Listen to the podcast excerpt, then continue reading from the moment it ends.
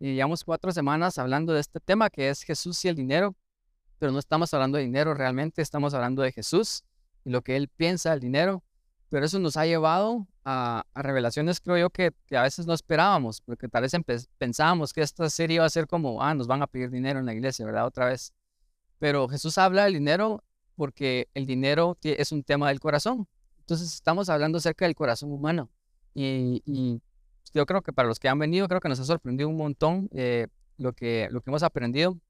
Les quiero hacer un breve resumen, tal vez no específicamente de, de las prédicas que llevamos, pero empezamos con una prédica donde yo dije, este es el fin de Jesús, esto es lo que él piensa con el dinero. Y ahí me fui cronológicamente a cuando él empieza a hablar de dinero desde la primera vez que habla de dinero. Y, y eso es en el Sermón del Monte. Entonces la segunda, la tercera y la cuarta prédica fueron acerca de Jesús en el Sermón del Monte. Y si ustedes escucharon este mensaje, Jesús empieza acá hablando acerca del dinero y esto ya es wow.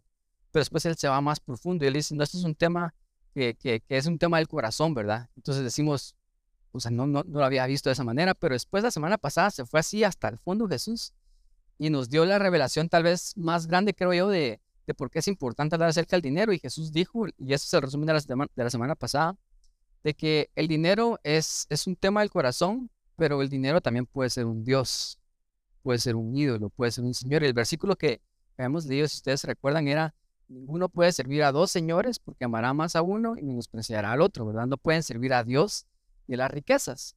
Entonces, hoy empezamos al versículo siguiente, o sea, el eso fue Mateo 6:24, lo que vimos la semana pasada, y todo el mensaje de la semana pasada fue Mateo 6:24, pero hoy empezamos con Mateo 6:25. Pero antes de, de, empezar con esto, quiero que eh, tenemos nuestros rostros, vamos a orar y le vamos a pedir a Dios que nos hable. Y le vamos a decir, Espíritu Santo, te damos gracias porque estás acá. Te damos gracias porque tú eres tan real, Dios, Espíritu Santo. Muévete el día de hoy en este lugar, Dios. Yo sé que estamos hablando acerca de dinero, Dios, pero yo sé que tú tienes una revelación en nuestro corazón de muchas otras áreas. Dios, tienes una revelación de cosas que tal vez necesitamos oír, Padre Santo. Así que hoy disponemos nuestro corazón y te decimos que te queremos escuchar.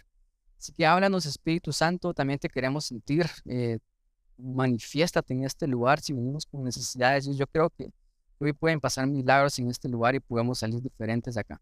Así que te damos gracias, Jesús, por lo que estás a punto de hacer. En, en tu nombre oramos. Amén y amén.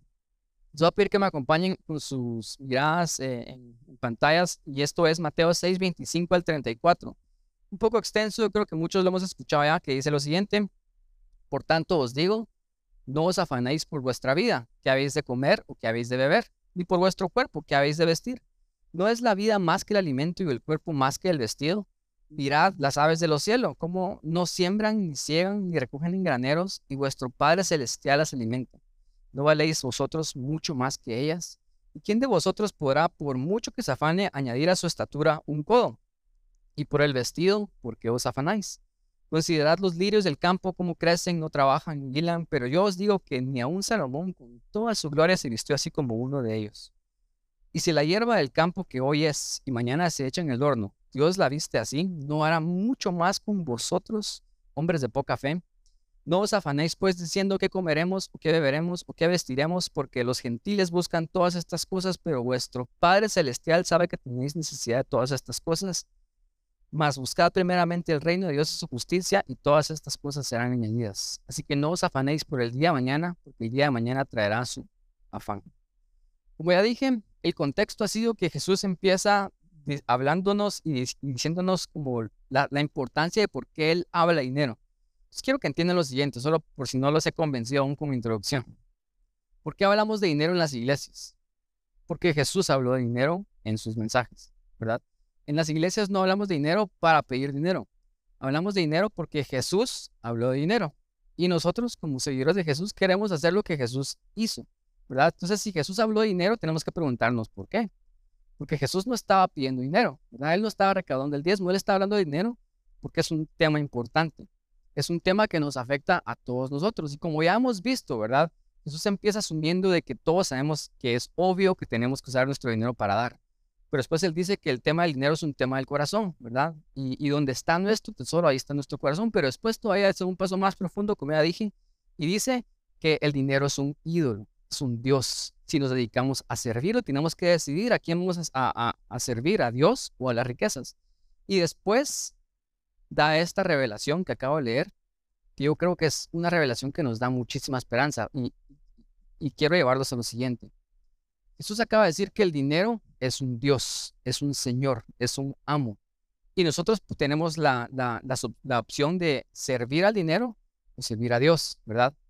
Si esa fuera la revelación final de quién es Dios, un Dios, un Señor o un amo, yo creo que aún así Dios sería muchísimo mejor Dios, amo y Señor que el dinero. ¿A quién preferían servir ustedes? ¿A Dios o al dinero? Pues la respuesta obvia, tal vez todos van a decir a Dios, ¿verdad? Porque, porque Dios liberta, el dinero esclaviza. O sea, si esa fuera la revelación más grande de quién es Dios, Dios es un Señor, Dios es un Dios, Dios es un amo, Dios es un rey. ¿Cuántos saben de que vivimos en algo que se llama el reino de los cielos y Jesús es rey? Pero lo que está diciendo acá Jesús es una revelación que no era común o, o sí, no era común para la gente que estaba escuchando este mensaje. Los judíos pensaban que ellos eran el pueblo elegido de Dios y de alguna manera ellos eran hijos de Dios, pero como nación. Pero ninguno de ellos creía que ellos personalmente eran hijos de Dios. Por eso es que les enojaba mucho cuando Jesús se autodenominaba como hijo de Dios y la gente decía, este, es, este está blasfemando porque se está diciendo hijo de Dios, se está haciendo igual a Dios. Y esa era una revelación que chocaba contra ellos porque ellos otra vez pensaban que eran una nación escogida, que eran hijos como nación, pero no individualmente ni personalmente. Y aquí Dios está trayendo, miren esto, Dios está hablando de dinero, pero Él está trayendo una revelación que no tiene nada que ver con dinero. Y la más grande revelación que Jesús está dando en lo que acabamos de leer es que Dios es un Padre. Y que Dios es nuestro Padre. O sea, otra vez, yo sé que muchos de ustedes ya lo han escuchado, lo han, lo han, lo han, no sé, lo han cantado en canciones, ustedes, sé, han visto un montón de versículos, hay un montón de frases inspiracionales que hablan acerca de eso, pero para las personas que están escuchando este mensaje por primera vez, esto no era un mensaje común. Que Dios dijera, y vuestro Padre eso era como así, o sea, Dios es mi papá, ¿verdad? Y esa es la revelación más grande que Dios está haciendo en este pasaje. Y curioso que Él está hablando acerca de dinero, dando esta revelación, ¿verdad? Entonces, quiero preguntarles, porque obviamente Jesús está hablando y está diciendo que Él es un padre y el, y el contexto es dinero. ¿Cuántos papás hay acá? Levanten la mano. Papás, ¿Qué es lo que hacen ustedes hacia su familia? ¿Cuál es la responsabilidad que ustedes tal vez se han tomado más personalmente? Ustedes han dicho, esta es mi responsabilidad como, padre. La mayoría de ustedes me va a decir es cuidar y proveer. Eso es lo que los papás hacen, ¿verdad? Es cuidar y proveer. No sé si ustedes vieron en Breaking Bad, cuando le dicen eso a a, Walter White le dicen los papás proveen. Y ese es el razonamiento de él para irse a hacer todas las cosas malas que hizo, porque él sabe que un papá tiene que proveer. Mujeres, eh, yo creo que quiero que entiendan esto, porque creo que esto es como a veces causa conflicto entre los matrimonios, y es de que a veces los hombres trabajan mucho. Entonces las esposas que están acá se quejan de que su esposa trabaja mucho? A veces es, o sea, no entienden, mira, es que todo el tiempo estás trabajando, es que no estás acá, es que no estás en casa, que no sé qué. Y les quiero decir lo siguiente, la razón por la cual los hombres tienden a trabajar muchísimo, inclusive muchísimo más que la mayoría de mujeres, porque los hombres cuando ellos se vuelven padres saben de que la responsabilidad de cuidar y proveer a su familia es de ellos. Ellos van a hacer todo lo posible para que su familia esté bien, para que a su familia no le, no le haga falta nada. Ellos se van a levantar a las 4 de la mañana y se van a dormir a las 12 de la noche. Y lo van a hacer y van a hacer lo que... Estoy hablando de buen papá porque hay muchos que se están aquí como riendo, así como yo no tuve ese ejemplo, no tengo esa esposa. Este es, este es el estándar de, de lo que debería ser un buen padre. Un buen padre provee y cuida. Eso es lo que los papás hacen. Entonces cuando viene Dios, Jesús, y dice, vuestro Padre. O sea, básicamente en resumen lo que está diciendo acá es de que nuestro papá, Dios, ¿verdad? Primero es nuestro Padre y Él nos cuida y Él nos provee. Porque es lo que los papás hacen. ¿verdad? Entonces Jesús está hablando acerca de dinero Y, y cuando yo pienso en eso, o sea, piensen por un momento. Jesús o Dios es el dueño del oro y de la plata. Dios es la persona que puede eh, multiplicar los peces a voluntad, mandar a, a, a, pescar y encontrar en, dentro del pez el dinero que ustedes necesitan para pagar sus impuestos. O sea, Jesús es el que puede hacer milagros de ese tipo, de multiplicar, de transformar el agua en vino. O sea, Jesús puede hacer lo que Él quiera, ¿verdad? Dios puede hacer lo que Él quiera. Él es el dueño de la plata. Él es nuestro papá. ¿Cómo se sentirían ustedes si ustedes supieran que su papá es multimillonario? ¿Estarían ustedes preocupados por la vida? ¿Estarían ustedes estresados? Claro que no, es, es, una, es una respuesta absurda, ¿verdad? Y, y aquí Jesús está diciendo que Dios es nuestro papá. Y el papá cuida, el papá provee. Y por eso Jesús empieza este versículo 25 y dice, no os afanéis por vuestra vida. No se preocupen, no se estresen. Y después hace la pregunta varias veces, ¿por qué se estresan? ¿Por qué se afanan? O sea, no saben quién es su papá, ¿verdad? Y, esa es la pregunta que yo quiero responder el día de hoy, porque estas son cosas que a veces nosotros sabemos en papel, que nosotros hemos visto, que nos han dicho tal vez, pero honestamente muchos de nosotros aún no lo creemos. Tal vez esa es la razón por la cual seguimos estresados y todos afanados por el dinero. Y sabiendo que nuestro papá es Dios, todavía seguimos preocupándonos por Entonces mi pregunta es, ¿por qué nos preocupamos por el dinero. Y de hecho es el, título de este mensaje. Tengo tres posibles respuestas de lo que yo creo de por qué nos preocupamos por el dinero, aún sabiendo que nuestro papá es Dios, ¿verdad? Entonces voy a ir directamente a la número uno. ¿Por qué nos preocupamos por el dinero? Número uno, porque no tenemos perspectiva. Escuchen lo que dice este versículo 25, donde empieza otra vez nuevamente. Dice, por lo tanto os digo, no os afanéis por vuestra vida, que habéis de comer, o que habéis de beber, ni por vuestro cuerpo, que habéis de vestir. No es la vida más que el alimento y el cuerpo más que el vestido. O sea, Jesús está poniendo en perspectiva que hay cosas que son más importantes que otras cosas, ¿verdad? Entonces está diciendo, tu salud, tu cuerpo es más importante que lo que comes, ¿verdad? Y tu cuerpo tu salud es más importante que lo que vestís, ¿verdad? Todos podrían estar de acuerdo con eso y podrían decir, sí, es, obvio, ¿verdad? Es súper obvio de que eh, mi cuerpo, mi salud es muchísimo más importante que la ropa que yo visto o que el tipo de comida que yo como, ¿verdad? Pero obviamente muchos de ustedes me van a decir, van a hacer la pregunta, pero yo necesito comida para cuidar mi cuerpo, ¿verdad? O sea, eso es lo que todos diríamos.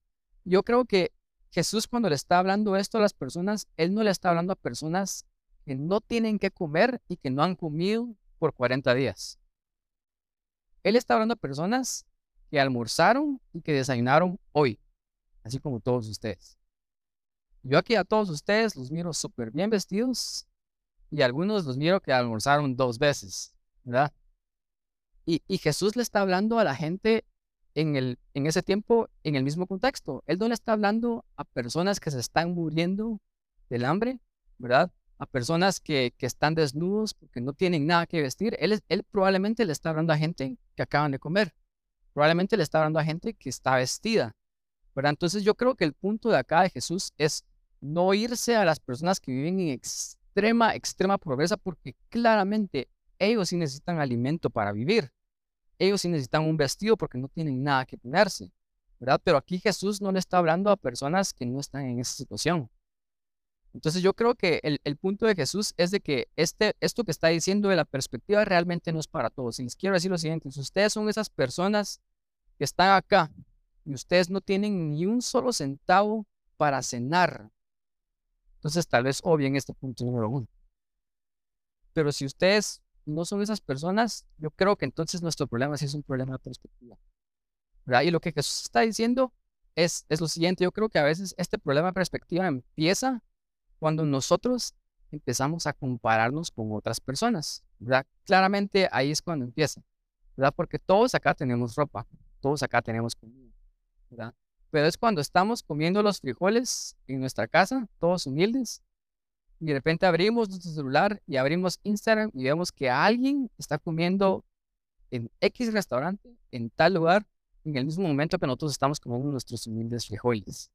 Entonces ahí nos entra el afán y nos entra el estrés, nos entra la preocupación porque nos estamos comparando con alguien más. O sea, no es de que no tengamos ropa para ponernos, es que queremos usar la ropa de diseñador, cuesta una ridiculez, ¿verdad? Yo me recuerdo que mi papá me decía lo siguiente, y, él siempre me, hacía esta comparación y me decía, vos nunca viste aquí en Guatemala lo que no es tener dinero para vestirse. Porque antes, me dijo él, cuando no existían las pacas, vos mirabas a las personas de extrema pobreza que usaban su ropa, obviamente no la podían tirar, entonces tenían remiendo sobre remiendo, porque la ropa no era para nada accesible. Pero ahora que tenemos la megapaca, vos puedes ir y por un quetzal puedes comprarte una playera nueva, pero decente. Pero no sé si un quetzal, pero cinco quetzales. Eh, pero el, el, punto es de que la mayoría de nosotros este problema de la ropa se solventó para las megapacas y algunos si tenemos suerte hasta encontramos ropa de marca y ropa de diseñador en la megapaca, ¿verdad? Pero hay algo dentro de nosotros que, que, que yo dije en la, en la primera predica, que es que nosotros siempre como seres humanos queremos más y nunca, y nunca es suficiente. Entonces nosotros decimos es que si solamente tuviera estos zapatos sería feliz. Y tenemos esos zapatos y no somos felices. Es que ahora quiero tener dos, ¿verdad? Porque necesito uno de, de unos negros y unos blancos para combinarlos con todo, ¿verdad? Y los tenemos y ahora no somos felices. Ahora queremos uno de cada color, ¿verdad? Y cada vez queremos más. Y cada vez que nos comparamos con gente que obviamente tiene muchísimo más, nos empezamos a sentir como que valemos menos. Nos empezamos a comparar y nos empezamos a estresar y a preocupar por el dinero, aunque realmente no tenemos un problema de dinero, porque si tenemos ropa y si estamos bien alimentados. No es un problema de dinero, realmente es un problema de perspectiva, de que no estamos viendo que hay cosas más importantes que otras. Porque claramente si nosotros acá estamos sanos y nuestros cuerpos estamos bien el día de hoy, alguien que está enfermo y está tirado en una cama en este momento te va a decir, a mí no me importa para nada el dinero. ¿Qué no daría yo por tener mi salud? ¿Verdad? O sea, realmente es un tema de perspectiva y, y eso creo que es lo que Jesús está diciendo cuando Él viene y Él dice, eh, no es vuestro cuerpo más que el vestido y más que el alimento, ¿verdad? Él está poniendo esto en, en, en perspectiva. Entonces yo creo que ponemos estrés innecesario a nuestras vidas, pues vivimos sin perspectiva de las cosas que no importan. Escuchen lo que dice eh, Hebreos 13, del 5 al 6, dice lo siguiente. Yo creo que esta es una buena solución a este tema en la perspectiva. Que dice, sean vuestras costumbres sin avaricia. Yo creo que ese es el problema por el cual nos preocupamos por el dinero. No es que no tengamos dinero, es que nunca es suficiente y siempre queremos más. Entonces nos preocupamos por el dinero, pero nos preocupamos porque no tenemos más dinero. No tenemos el dinero que tiene la otra persona. Entonces la solución es esto, es tener costumbres sin avaricia, ¿verdad? Después dice lo siguiente, es estar contentos con lo que tenemos ahora. Y, esta es la palabra que yo dije en el mensaje, es tener contentamiento. Yo creo que esa, es la solución al estrés. Pero y no estoy diciendo que vamos a ser mediocres, que nos vamos a conformar con tener cierto estilo de vida. Claramente podemos aspirar a mejores cosas y podemos venir a ser trabajadores y alcanzar nuestros sueños, pero lo hacemos desde un punto de vista donde no estamos afanados y no estamos estresados, sino lo hacemos en paz, ¿verdad? Y si las cosas no se dan en este momento, estamos bien, porque esas cosas no son nuestra felicidad y no quitan nuestro gozo. Y eso es lo que estoy diciendo, eso es contentamiento. Porque Él dijo, dice el escritor de Hebreos, no te desampararé ni te dejaré nuevamente el Padre que tenemos. De manera que podemos decir confiadamente, el Señor es mi ayudador, no temeré lo que me pueda hacer el hombre. Yo creo que Número uno, vivimos estresados por el dinero a pesar de que nuestro papá es Dios, porque a veces vivimos sin perspectiva. Y la solución para la perspectiva es no seamos avaros, no seamos codiciosos y estemos contentos con lo que tengamos. Contentamiento otra vez no es ser conformista o ser mediocre. Claramente podemos ser alguien que aspira a mejores cosas, pero estamos contentos en la temporada en la que estamos, ¿verdad? Número dos, ¿por qué nos preocupamos por el dinero? Y acá los quiero llevar al versículo 26 de Mateo, donde dice, mirad las aves de los cielos, los cielos que no siembran, ni ciegan, ni recogen en graneros, y vuestro Padre Celestial las alimenta, ¿no valéis vosotros muchísimo más que ellas? Entonces mi respuesta número dos de por qué nos preocupamos por el dinero es porque no entendemos nuestro verdadero valor. Y Jesús está diciendo acá lo siguiente, mira las aves de los cielos, tú vales más que ellas, y si yo cuido de ellas, entonces yo voy a cuidar de ti. Entonces yo creo lo siguiente, el estrés, el afán, las preocupaciones por el dinero tienen su raíz en una falta de entendimiento de quién somos. Eso es lo que Jesús está diciendo. Si Dios cuida las aves de los cielos, no va a cuidar de ustedes, porque ustedes valen muchísimo más que las aves. Está hablando acerca de valor. Entonces, otra vez, si nos estresamos, es porque no sabemos cuánto valemos para Dios. Y no sabemos lo que Él puede hacer o está dispuesto o ya hizo con nosotros, ¿verdad? Entonces nos estresamos porque no sabemos cuánto realmente valemos para Dios. Versículo 27 dice lo siguiente. ¿quién de vosotros podrá, por mucho que se afane, añadir a su estatura un poco? Créanme que yo me he afanado muchísimo por eso, ahorita ya lo superé.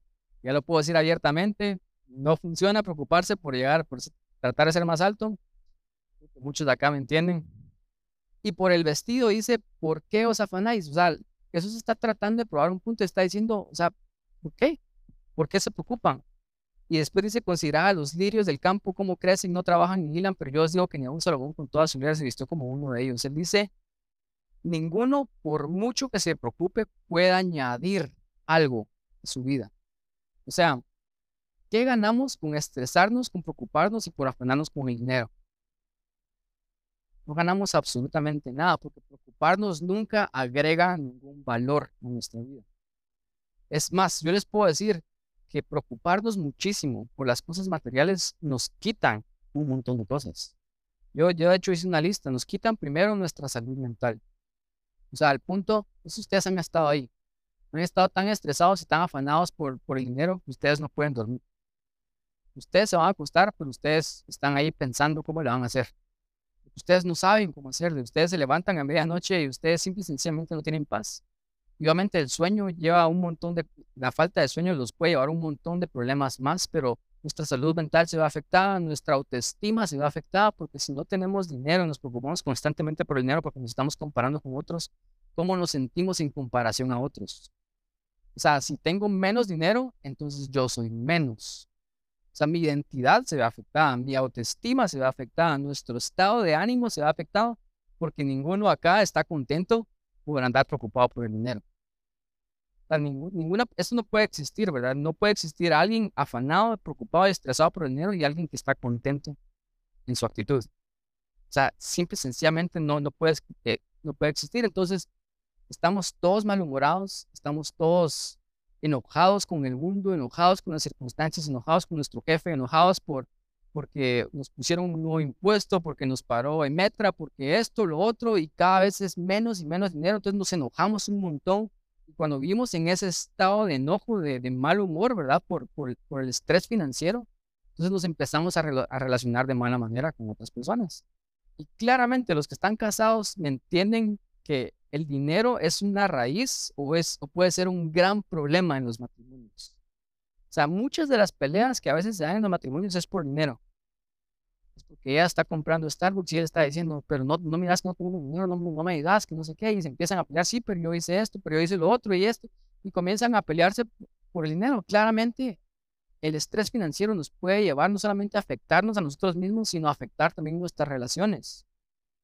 Alguien que está preocupado tal vez decide salir y trabajar 24 horas al día por 5 años y después de esa temporada no va a tener familia, no va a tener esposa y no va a tener hijos.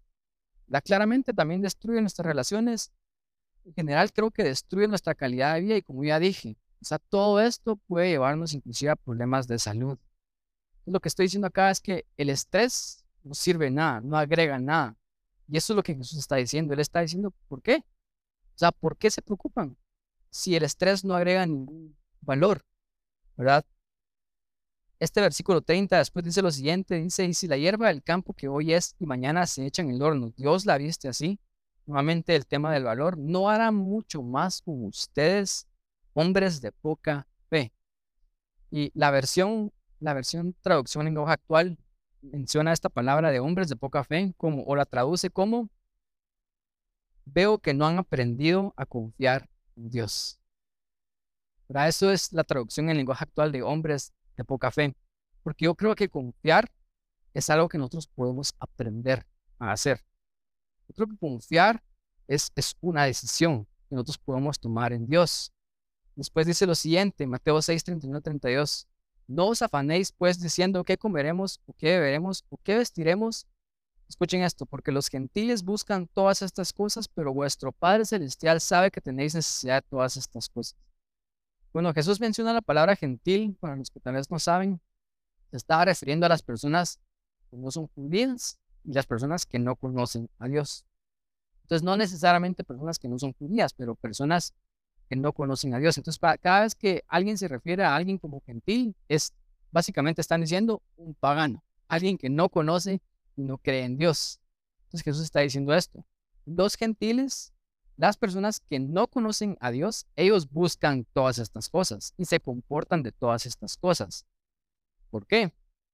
Porque ellos no tienen un Dios y un papá que cuida y provee por ellos. Entonces, ¿Cómo se llama alguien que no tiene un papá? Es un huérfano. Entonces los gentiles, las personas que no conocen a Dios, siendo huérfanos en su espíritu, porque no tienen un padre y no han recibido la adopción de hijos, claramente la forma en la que viven la vida es como huérfano. ¿Y cómo vive un huérfano en su vida? Un huérfano se tiene que valer por sí mismo, tiene que luchar, tiene que hacer todo lo posible para sobrevivir porque nadie cuida de él. Esa es la mentalidad de huérfano. Y, Jesús está diciendo, sí, ustedes se están comportando como gentiles. Ustedes se están comportando como huérfanos, siendo ya hijos. O sea, Jesús está diciendo, se supone que ustedes que tienen un papá, su papá es Dios, ustedes deberían de vivir de manera diferente. Se supone que ustedes que entienden y saben que tienen un padre, ustedes no solamente deberían de vivir de manera diferente, sino ustedes se deberían de comportar como hijos ustedes deberían de andar confiados en la vida porque ustedes tienen un padre. Todas estas personas es entendible que ellos experimenten esto porque ellos no conocen a Dios, no conocen a un padre. Pero ustedes se conocen a Dios y conocen y tienen al padre. ¿Por qué? ¿Por qué se comportan como que si no lo tuvieran? Entonces está hablando acerca de una mentalidad de huérfanos versus hijos. Yo pensé lo siguiente, yo tengo una bebé de, de dos años y tres meses ahorita, y si algún día ella crece y se va de la casa y obviamente yo quiero que ella tenga éxito y que ella le vaya bien en la vida, pero si algún día ella tiene problemas económicos le está yendo mal y ella viene y decide no contarme y decide no venir y acercarse a mí y pedir ayuda cuando yo como papá tal vez tengo toda la potestad de ayudarla. Entonces yo no quiero decir que yo quiero hacer todo por mi hija porque yo sé que también eso es malo, ¿verdad? Yo quiero que ella sea su propia persona, pero si algún día ella tiene muchos problemas, yo quiero que ella sepa de que ella puede venir conmigo, ella puede pedirme ayuda y yo estoy dispuesto a ayudarla. Pero si ella no va conmigo, no me pide ayuda, ya decide vivir su vida como huérfano, sabiendo que tiene un padre. Yo no sé ustedes, pero a mí me valería muchísimo eso. A mí me valería que mi hija no venga y me pida ayuda cuando ella me necesita. Que mi hija no, no tenga relación personal conmigo. Y que ella decida vivir su vida como que si no papá yo me daría cuenta que claramente esa actitud de mi hija de vivir como huérfano, de, huérfana, de preocuparse por el dinero y vivir estresada todo el tiempo, esa actitud significa que, hay un problema en nuestra relación, que algo no está bien. Significa que tal vez yo hice cosas, como papá humano, ¿verdad? Obviamente no Dios, pero significa que tal vez yo hice cosas como papá que no crearon confianza en ella y por eso es que ahora no tiene la confianza de venir y pedirme mi ayuda. Hay, hay una desconexión en nuestra confianza. Entonces Dios está diciendo algo similar. yo creo que las palabras de Dios cuando Él dice esto, Él dice, o sea, ¿por qué se preocupan? ¿Por qué se estresan? Yo tal vez hasta siento cierto dolor en, su corazón porque Él es un papá, Él es un buen papá. Así nosotros tenemos buenos padres aquí en la tierra, qué bueno, pero nuestros buenos padres no se comparan con lo bueno que Él es. Como buen papá, a veces nosotros decidimos aún así vivir nuestras vidas como huérfanos no hemos aprendido a confiar en Él, pensando que nos tenemos que valer por nosotros mismos en esta vida y que nuestro destino depende de nosotros. Bueno, claramente no es así. Entonces yo creo que la falta de confianza es un problema en la relación. Quiero que lo que piensen lo siguiente, yo sé que todos acá se han estresado por el dinero, sí o sí. Todos acá nos hemos afanado, nos hemos estresado o vivimos en esta constante falta de confianza. Entonces, quiero que entiendan lo siguiente. La falta de confianza es un problema en nuestra relación. Si yo no confío en Dios, es, es, por una razón. Hay algo en esa relación que yo tengo que, solucionar. A veces yo creo que es porque nosotros tenemos la imagen de Dios como Padre basado en la imagen que nosotros tenemos de nuestro Padre terrenal. Y muchos de nosotros no tuvimos un buen Padre terrenal. Solamente cuando yo estaba dando el ejemplo de que los papás trabajan y proveen y cuidan, muchos de ustedes están así como, ya no sabía, ¿verdad? Y, tal vez es por eso. O sea, tal vez tuvimos tan malos ejemplos, vimos, no sé, algo negativo en nuestros papás y pensamos que Dios es así. Y cuando dicen Dios es un padre, eso no significa nada para nosotros porque ya tuvimos padres y nuestros padres nos quedaron mal. Pero Dios no es ese tipo de padres. Dios es un buen papá. Él es el mejor papá. Y Él está dispuesto a ayudarnos. Y, todo este, esto que estamos leyendo, todos estos versículos, es, es Dios diciéndonos una y otra vez, hey, ustedes son mis hijos, no se preocupen, vengan conmigo. O sea, el escritor de Hebreos decía, eh, vale nuevamente, el escritor de Hebreos decía, eh, sean vuestras costumbres sin avaricias, contentos con lo que tenéis ahora, porque ahí dijo, no te desampararé, ni te dejaré. De manera que podemos decir confiadamente, el Señor es mi ayudador. No temeré lo que el hombre me pueda hacer. Y ese es el papá que nosotros tenemos. Él nos está diciendo, yo no te voy a dejar, te voy a desamparar. Pero lo único que yo quiero es que vengas a mí y me pidas ayuda. Que te comportes como un hijo y que dejes vivir tu vida aislado de mí.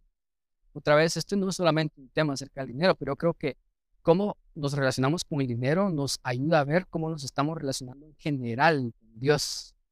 Porque si nos preocupamos por cosas tan vanas como el dinero y las cosas materiales, obviamente eso es un gran indicador de que nuestra relación con Dios puede mejorar. Entonces les quiero decir lo siguiente, tenemos un papá. Y lo que tenemos que hacer es solamente ver a las aves para recordar que nosotros valemos muchísimo más que ellas. O sea, si alguna vez estás preocupado, busca a las aves. Salí a caminar y tratar de ver las aves en los árboles. Mirarlas a ellas. Porque Dios dice que cuida de las aves. Pero si Él cuida de las aves, ¿cómo no va a ser muchísimo más con nosotros, hombres de poca fe? Entonces recordemos que tenemos valor. Quiero, obviamente, solo quiero tratar de no, que no haya confusiones acá. Las aves, obviamente, Dios provee por ellas, pero ¿cuántos de ustedes saben que las aves salen todo el día y andan buscando comida todo el tiempo? ¿Verdad? O sea, las aves van y, toda su vida, todo su día es, buscando, es buscar comida. Pero Dios es el que provee, Dios es el que da las, la, la provisión para las aves y ya siempre encuentran comida.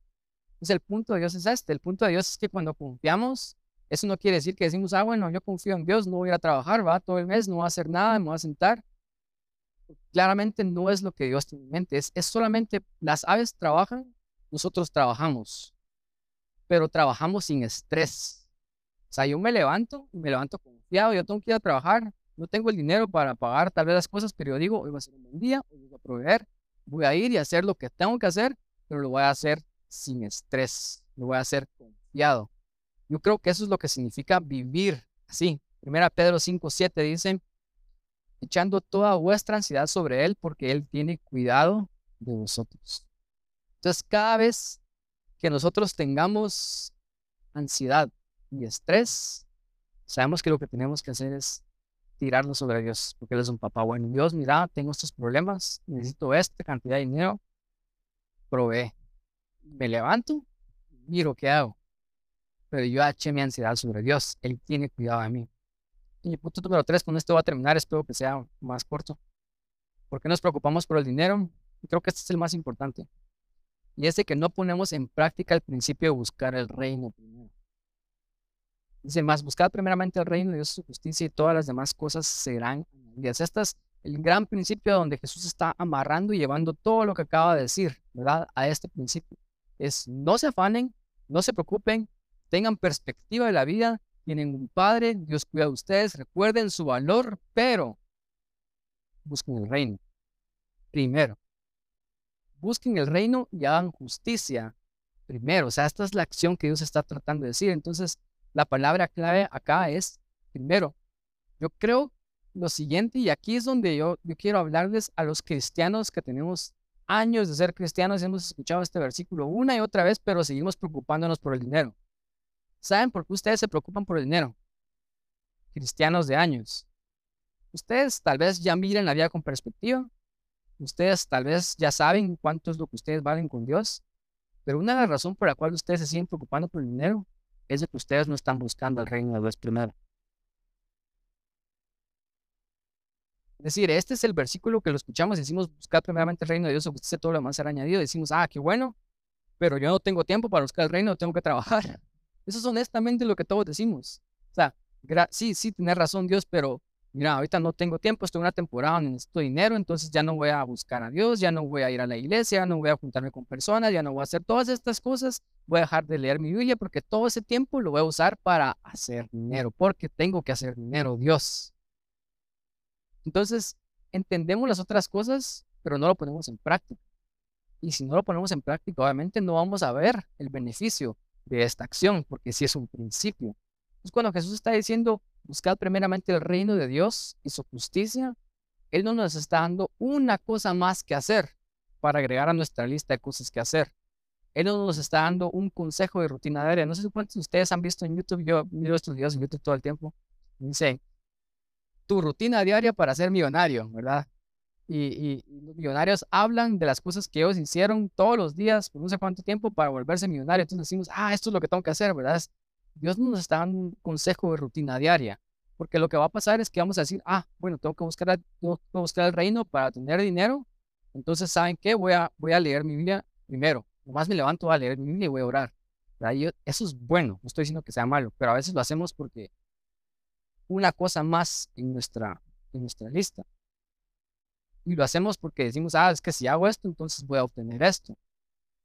Pero Dios no está hablando acerca de cambiar nuestra rutina diaria de agregar una cosa más en nuestra lista de cosas que hacer, sino Él está hablando acerca de que nosotros tenemos que entender de que buscar primeramente el reino de Dios, su justicia es un estilo de vida. Entonces, sí, yo me levanto, yo no mi Biblia, yo oro. Pero cuando yo voy a mi trabajo, yo estoy buscando el reino en mi trabajo. Y cuando yo estoy en mi casa, yo estoy buscando el reino en mi casa. Y cuando yo estoy en donde quiera que yo esté, yo estoy buscando el reino ahí. Porque el reino siempre es primero. Entonces es un estilo de vida, no tiene nada que ver con hacer una rutina diaria a las 4 de la mañana. Es, es, es una forma de vida, es un estilo de vida. Es, es que nuestra primera respuesta ante la vida es buscar al rey, es buscar el reino. Entonces tenemos problemas y ya no pensamos en un préstamo, sino pensamos, tengo que buscar a mi papá porque necesito mi papá. Entonces estamos enfermos, ya no vamos con el doctor, sino decimos, tengo que ir con mi papá porque mi papá es el, mejor doctor de todos. Tengo problemas en mis relaciones y es, necesito un terapista, alguien, ¿verdad? No estoy diciendo que todas estas cosas no sean buenas. Yo solamente creo que todas estas cosas tienen que venir después, porque Dios es primero. Entonces, tengo problemas en mi relación, busco a Dios primero. honestamente, Dios nos cambia siempre. Dios nos transforma y hace que todo lo demás sea añadido. Todo lo demás empieza a fluir, todo lo demás empieza a caer en nuestras vidas. Y no sé si ustedes han estado ahí donde ustedes simple y sencillamente dejaron de intentarlo y empezaron a ser genuinos, auténticos en buscar a Dios, en buscar el reino, en hacer justicia y todas las cosas empezaron a salir bien. Y se abrían puertas y ustedes empezaron a florecer y les pasó esto, les pasó lo otro, porque así es Dios cuando lo hacemos realmente un estilo de vida. Y eso es lo que Jesús está tratando de decir. Y, otra vez es, es primero, no es segundo, ni es tercero, ni es cuarto. Entonces, ¿cómo saber si ustedes están buscando el reino de Dios primero? Creo que esa es una buena pregunta para responder acá. ¿Cómo saber si realmente estamos poniendo este principio en práctica? Y la respuesta obvia a nuestro mensaje es, estamos ansiosos, estamos afanados, estamos estresados tenemos miedo. Porque esas cosas que acabo de mencionar son claros indicatorios de que no estamos buscando el reino. Porque si estuviéramos buscando el reino, estaríamos en paz, gozosos, tranquilos, confiados, ¿verdad? No significa que tenemos suficiente y que todos los problemas están resueltos. Y ahorita vamos llegar a eso. pero significa que cuando realmente buscamos a Dios, Él nos transforma primero por dentro. Entonces, yo creo que el miedo, el estrés, el afán y la ansiedad son esas señales en nuestro, nuestro tablero de nuestro carro que nos dicen que tenemos que buscar el reino. Entonces, cada vez que te encontres preocupado, estresado, con miedo, afanado, tenés que saber que tenés que buscar el reino. Tenés que ir con tu papá en oración. Y no solamente eso, tenés que empezar a buscar hacer el bien. Porque eso es buscar el reino, hacer justicia. Entonces, esos son buenos indicadores de que necesitamos acceder a una mejor realidad. Después, con este versículo termino, Mateo 6:34 dice, así que no os afanéis por el día de mañana, porque el día de mañana traerá su afán. Basta cada día su propio mal. Y esto suena como una contradicción, ¿verdad? Porque dicen, no se preocupen por mañana, mañana va a traer sus preocupaciones. o sea, parece como algo sin sentido, un mal consejo que Jesús está diciendo, una mala broma. Pero yo creo que Jesús está diciendo esto porque nos está tratando de enseñar a vivir en una mejor realidad. Porque Él acaba de decir, recuerden, no se preocupen, busquen el reino. ¿El reino qué es? El reino es una mejor realidad, ¿verdad? Es una realidad espiritual e interna. Eso es el reino. Entonces, no quiero que confundan con buscar el reino con ir a la iglesia. Eso no es el reino. Buscar el reino es buscar una realidad espiritual e interna. O sea, es ir dentro de nosotros mismos con Dios, porque Dios está acá.